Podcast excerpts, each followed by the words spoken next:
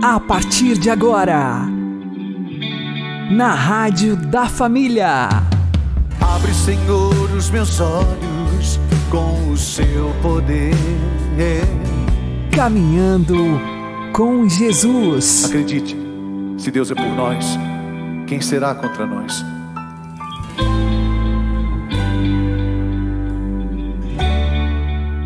Olá, meu querido irmão e minha querida irmã, ouvintes da Rádio Regional Esperança e também aqueles que nos ouvem pelo YouTube e Spotify. Eu sou João Cláudio e este é o programa Caminhando com Jesus.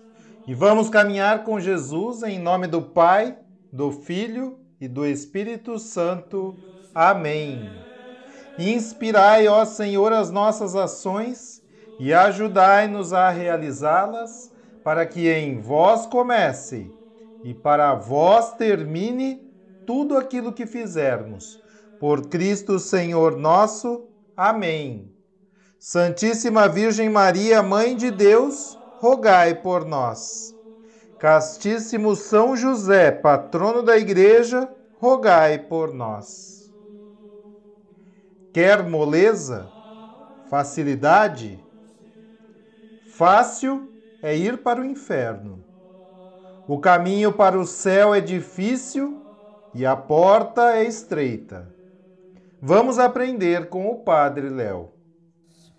Sete coisas que deita chulapa naquela pessoa fraca: furor, ciúme, inquietação, a pessoa que não para. A gente vê num encontro assim como esse, como uma pessoa inquieta estraga os outros. Ela anda para lá para cá, ela fala, ela mexe, ela coça, ela limpa a orelha, ela cochicha e fala: é verdade, isso é isso que ela falou, é verdade, isso mesmo. Agitação, a pessoa está agitada, andando para um lado para o outro. Temor da morte, cólera, raiva, ressentimento Cólera persistente, porque a cólera momentânea todo mundo tem. Você tem, eu tenho, eu tenho demais. Querelas, querela é a pessoa que vive brigando com os outros. E na hora de repousar no leito, o sono da noite perturba-lhe as ideias. Eu nunca entendi como é que uma pessoa precisa tomar remédio para dormir. Nunca. Eu puxei para minha mãe. Mamãe dorme em pé, segurando aquele ferro que tem em cima do circular. A segura dorme. O motorista chega em casa, Danzaré, acorda, já chegou. Mamãe dorme no, no alpendre de casa. Se a visita ficar enrolando de conversa na despedida, mamãe vai encostando assim na parede. Eu puxei para mamãe. Eu, eu preciso de remédio para acordar. pessoa não consegue dormir. Na hora de repousar no leito, o sono da noite perturba-lhe as ideias. Ele repousa um pouco, tão pouco que é como que se não repousasse. É perturbado pelas visões de seu espírito. Não é o que está fora da pessoa, é dentro. E no mesmo sono, como uma sentinela durante o dia é perturbado pelas visões de seu espírito, como um homem que foge do combate. No momento em que se julga em lugar seguro, ele se levanta e admira-se do seu vão temor. Viu que passou, não adiantou nada. Assim acontece com toda criatura, desde os homens até os animais. Mas para os pecadores é sete vezes mais. Por isso que ele citou ali sete desgraças que estraçalham a vida da pessoa. Meus irmãos minhas irmãs, nós temos aqui uma palavra de ordem muito séria. Você não pode desistir. Você tem que entrar numa luta. Não é fácil. Eu já disse quantas vezes, em quantos lugares do Brasil e do mundo, fácil é ir para o inferno. Única coisa é para para baixo. Qualquer monte de esterco vai. Cava um buraco lá no fundo do seu terreiro para ver. E deixa aberto lá um buraco. Vai olhar três, quatro meses depois. Tudo que não presta está lá. Gente, os grandes homens da Bíblia tiveram momentos profundos de depressão. Não tiveram? Vou citar três: Moisés, Números 11, verso 4 diz que o Moisés ficou completamente deprimido. Elias, 1 Reis 19, Elias queria morrer. Tinha 450 sacerdotes do Baal contra ele, ainda tinha a rainha já junto. Porque se há uma coisa que acontece ainda hoje é os fracos se juntam sempre. É verdade. Os imbecis sempre se unem. Por isso a união não significa unidade. Elias entrou em depressão profunda. Elias falou: Eu quero morrer. O anjo veio lá, deu comida para ele, acabou de comer e agora? Agora eu estou bem disposto, eu quero morrer. E a terceira pessoa que entrou em depressão profunda, Jesus. Meu Deus, meu Deus, por que me abandonaste? Que ele falou no alto da cruz. Ele já tinha falado no Getsemane. Aquela primeira parte do filme A Paixão de Cristo. Aquela escuridão, as trevas interiores e exteriores, o mundo, o pecado do mundo inteiro nas costas de Jesus. Pai, se possível, afaste de mim esse cálice. Por que, que eu citei esses três nomes? Segundo a Bíblia, são os três personagens fundamentais da fé do povo de Deus. Tanto que quando Jesus se transfigura no Tabor, quem está lá com eles? Moisés e Elias. Por que só os dois? Os únicos dois personagens do Antigo Testamento que viram Deus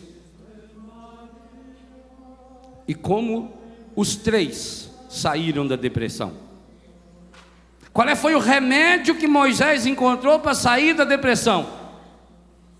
Qual é, foi o remédio que Elias encontrou para sair da depressão? Qual é o remédio que Jesus usou para sair da depressão? Todos eles têm algo em comum, e não é só pura e simplesmente a oração porque os três em depressão também rezaram. Moisés deprimido rezou: Meu Deus, me leva daqui, não aguento mais. Estava rezando. Elias em depressão também rezou: Quero morrer. Jesus deprimido também rezou: Pai, se possível, afasta de mim esse cálice. Mas nenhum dos três foram ouvidos porque não adiantava Deus falar, porque o problema não estava fora deles, o problema estava dentro. Por que, que eu estou em cima desse palco? Que eu sou mais bonito? Para que vocês possam me enxergar. É algo que Deus ensina na Bíblia do princípio ao fim. Você tem que sair desse buraco onde você se encontra e ir para, volta à missa de ontem, ir para a intimidade de Deus.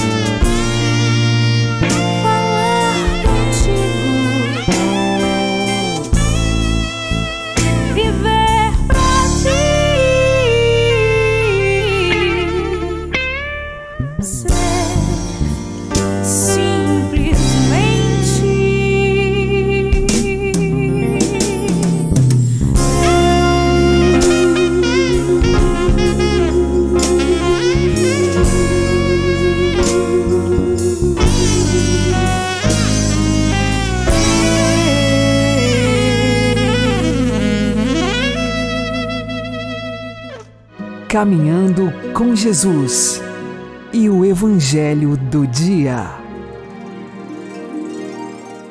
O Senhor esteja convosco, Ele está no meio de nós. Anúncio do Evangelho de Jesus Cristo segundo Lucas. Glória a vós, Senhor. Depois que os mensageiros de João partiram, Jesus começou a falar sobre João às multidões. Que fostes ver no deserto? Um caniço agitado pelo vento? Que fostes ver? Um homem vestido de roupas finas? Ora, os que se vestem com roupas preciosas e vivem no luxo estão nos palácios dos reis. Então, que fostes ver? Um profeta? Eu vos afirmo que sim, e alguém que é maior do que um profeta. É de João que está escrito: Eis que eu envio o meu mensageiro à tua frente. Ele vai preparar o meu caminho diante de ti. Eu vos digo: entre os nascidos de mulher, ninguém é maior do que João. No entanto, o menor no reino de Deus é maior do que ele. Todo o povo ouviu e até mesmo os cobradores de impostos reconheceram a justiça de Deus e receberam o batismo de João. Mas os fariseus e os mestres da lei, rejeitando o batismo de João, tornaram inútil para si mesmos o projeto de Deus.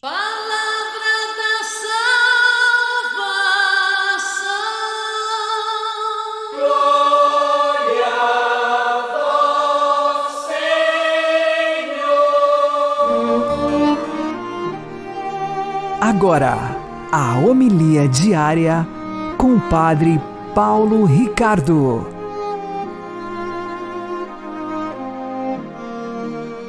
Meus queridos irmãos e irmãs, nós estamos no tempo do Advento preparando o Natal. E duas pessoas, dois santos, nos preparam para o Natal: São João Batista e a Virgem Maria. O Evangelho de hoje nos fala de São João Batista, este precursor, este que correu antes de Cristo, precursor, aquele que fez o caminho preparando o nosso coração para a vinda do Senhor.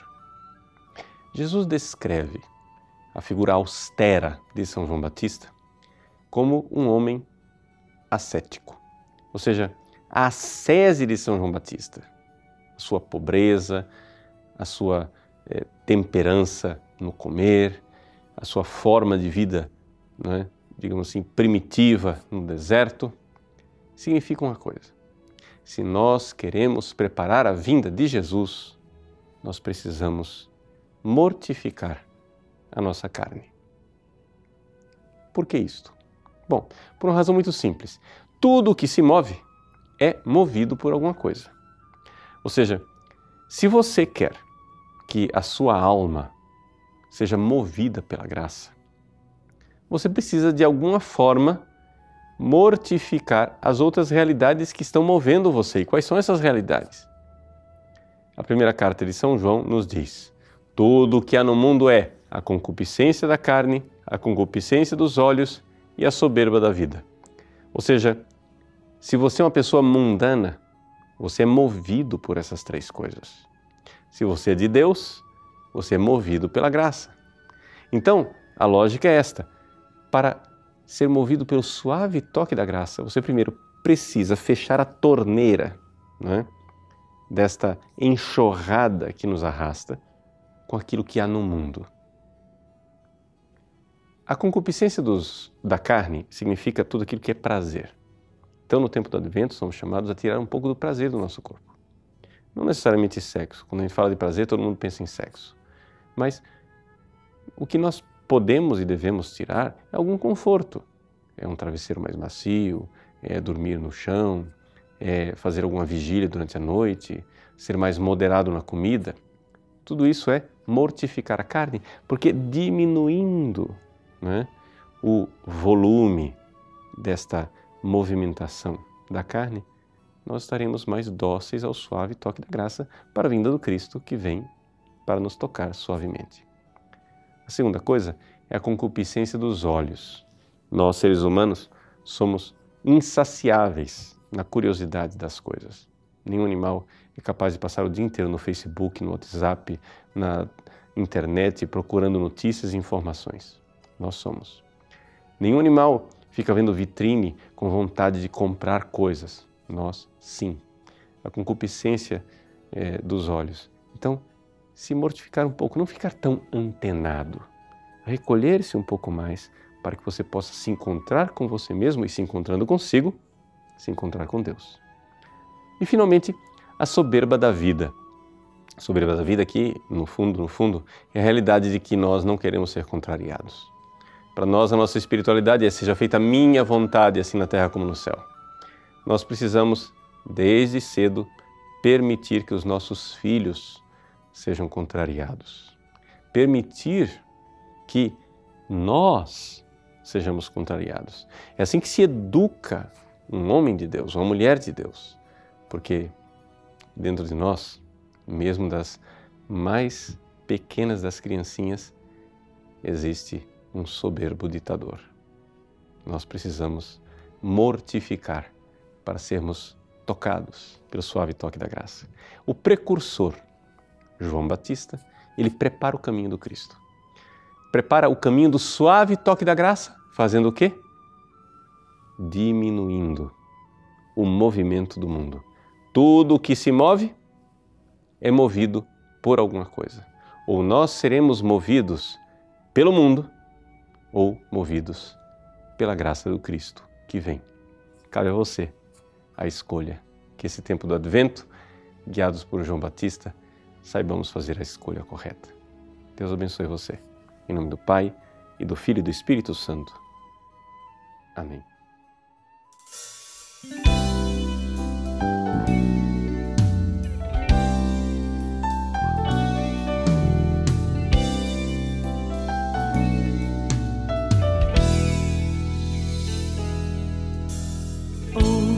uma voz vindo da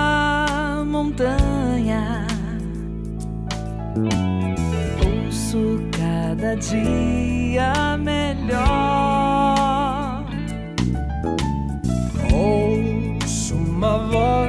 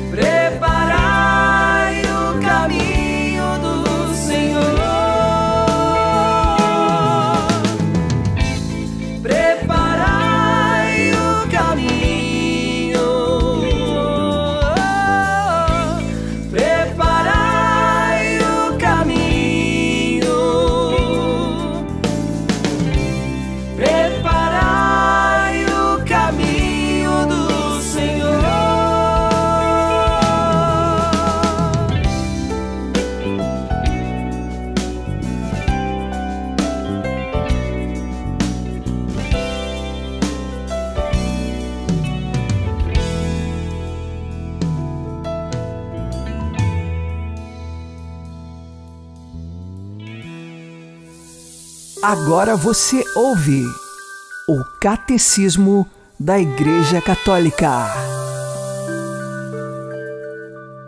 Creio na vida eterna. Parágrafo 1020. O cristão que une a sua própria morte à de Jesus encara a morte como chegada até junto dele, como entrada na vida eterna. A Igreja, depois de, pela última vez, ter pronunciado sobre o cristão moribundo as palavras de perdão da absolvição de Cristo, e de, pela última vez, o ter marcado com uma unção fortificante, e lhe ter dado Cristo, no viático, como alimento para a viagem, fala-lhe com estas doces e confiantes palavras. Parte deste mundo, alma cristã, em nome de Deus Pai Onipotente, que te criou, em nome de Jesus Cristo, Filho de Deus vivo, que por ti sofreu, em nome do Espírito Santo, que sobre ti desceu. Chegues hoje ao lugar da paz e a tua morada seja no céu, junto de Deus, na companhia da Virgem Maria, Mãe de Deus, de São José e de todos os anjos e santos de Deus. Confio-te ao Criador para que voltes àquele que te formou do pó da terra. Venham ao encontro de ti, que estás a partir desta vida, Santa Maria, os anjos e todos os santos. Vejas o teu Redentor face a face e gozes da contemplação de Deus pelos séculos dos séculos.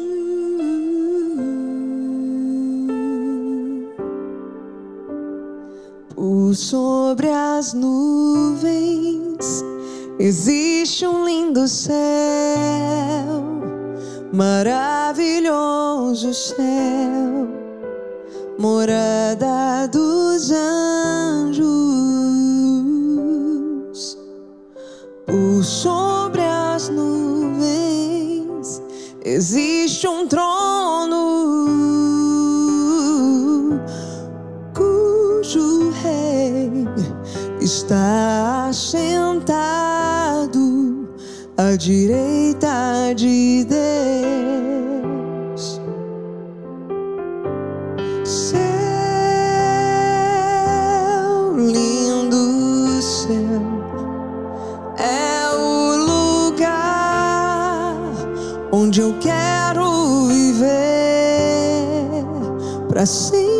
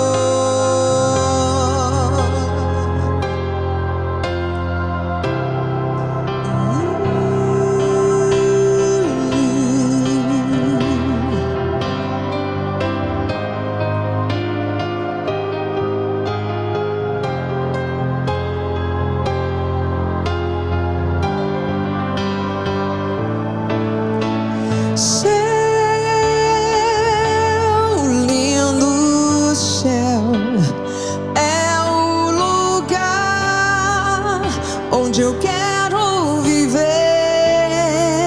para sempre.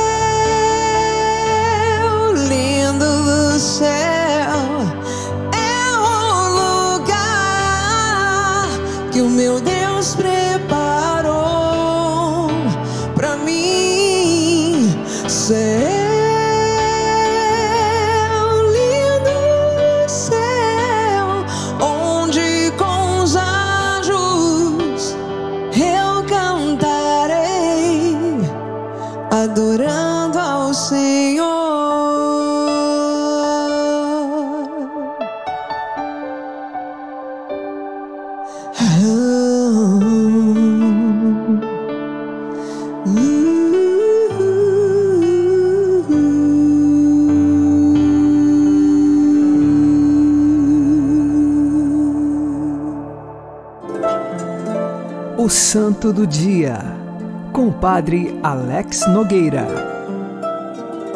Neste dia 15 de dezembro, nós fazemos memória de Santa Maria Crucifixa da Rosa. Ela nasceu no ano de 1813.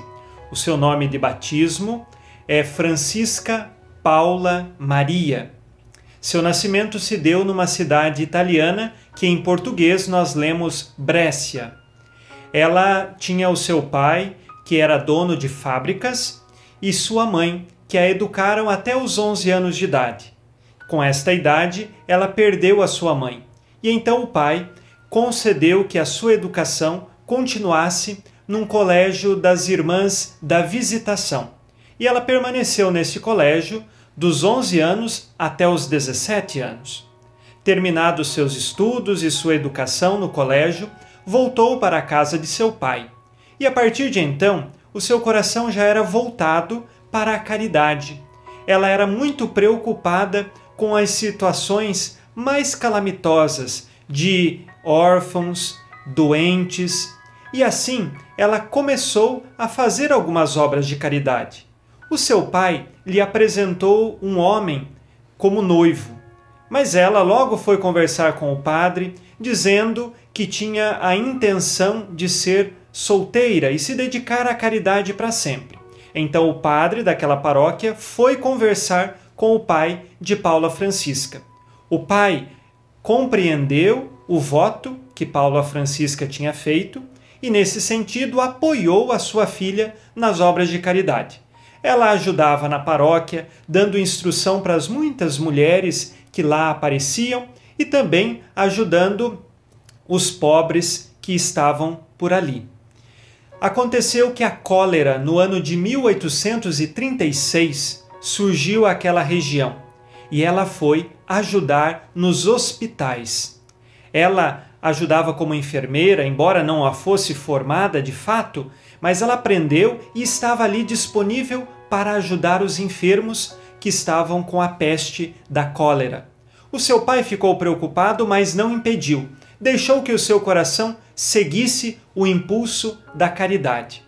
Passado o período da cólera, muitas crianças ficaram órfãs, principalmente as meninas, e então Paula Francisca, junto com outras mulheres, decidiram dar apoio às órfãs. Seus pais tinham morrido devido à peste da cólera.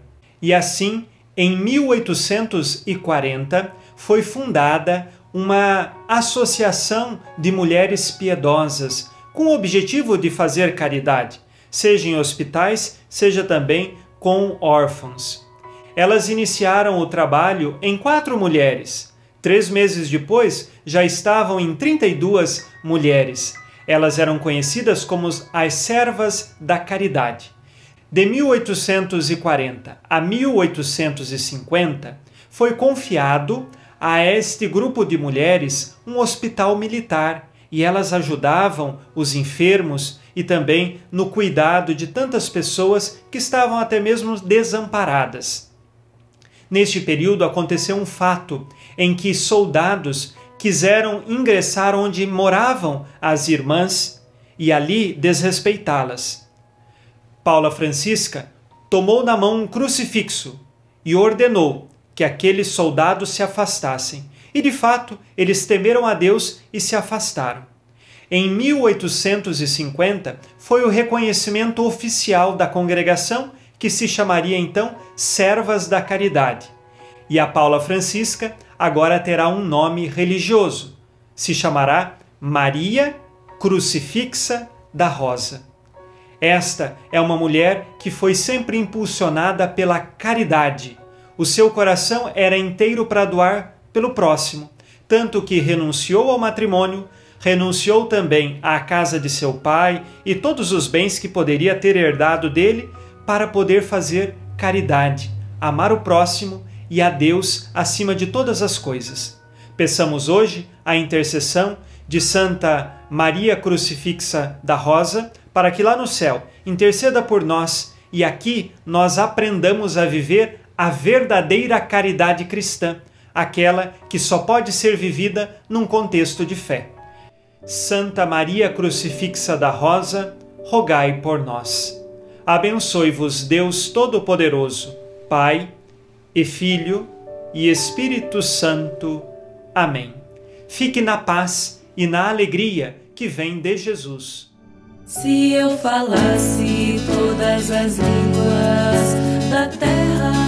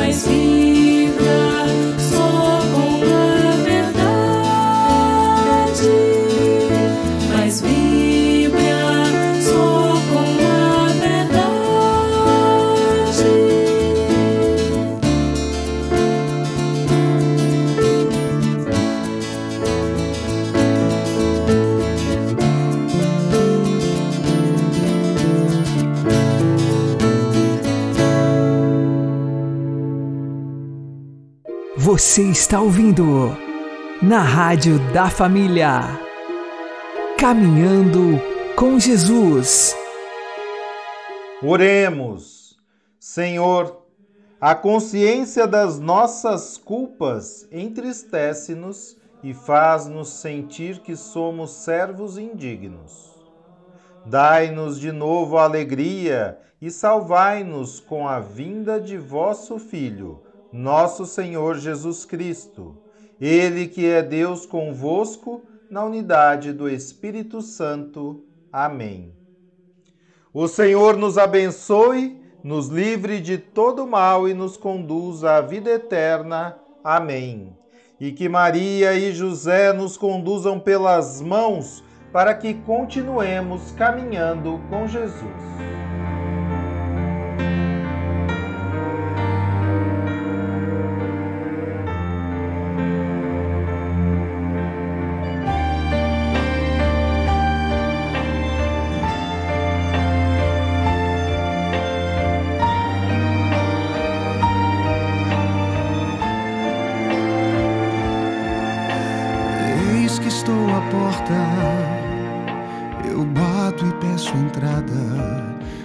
Deixa eu cear com você.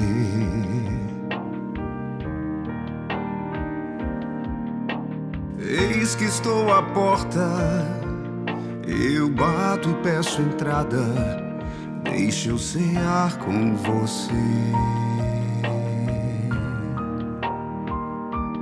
Eu sei que não sou digna, Senhor. Tão miserável é meu interior. De te receber. Mas sei que já contavas com meu fraquejar. Tudo que eu quero é me levantar, abrir a porta e te deixar entrar. Na intimidade.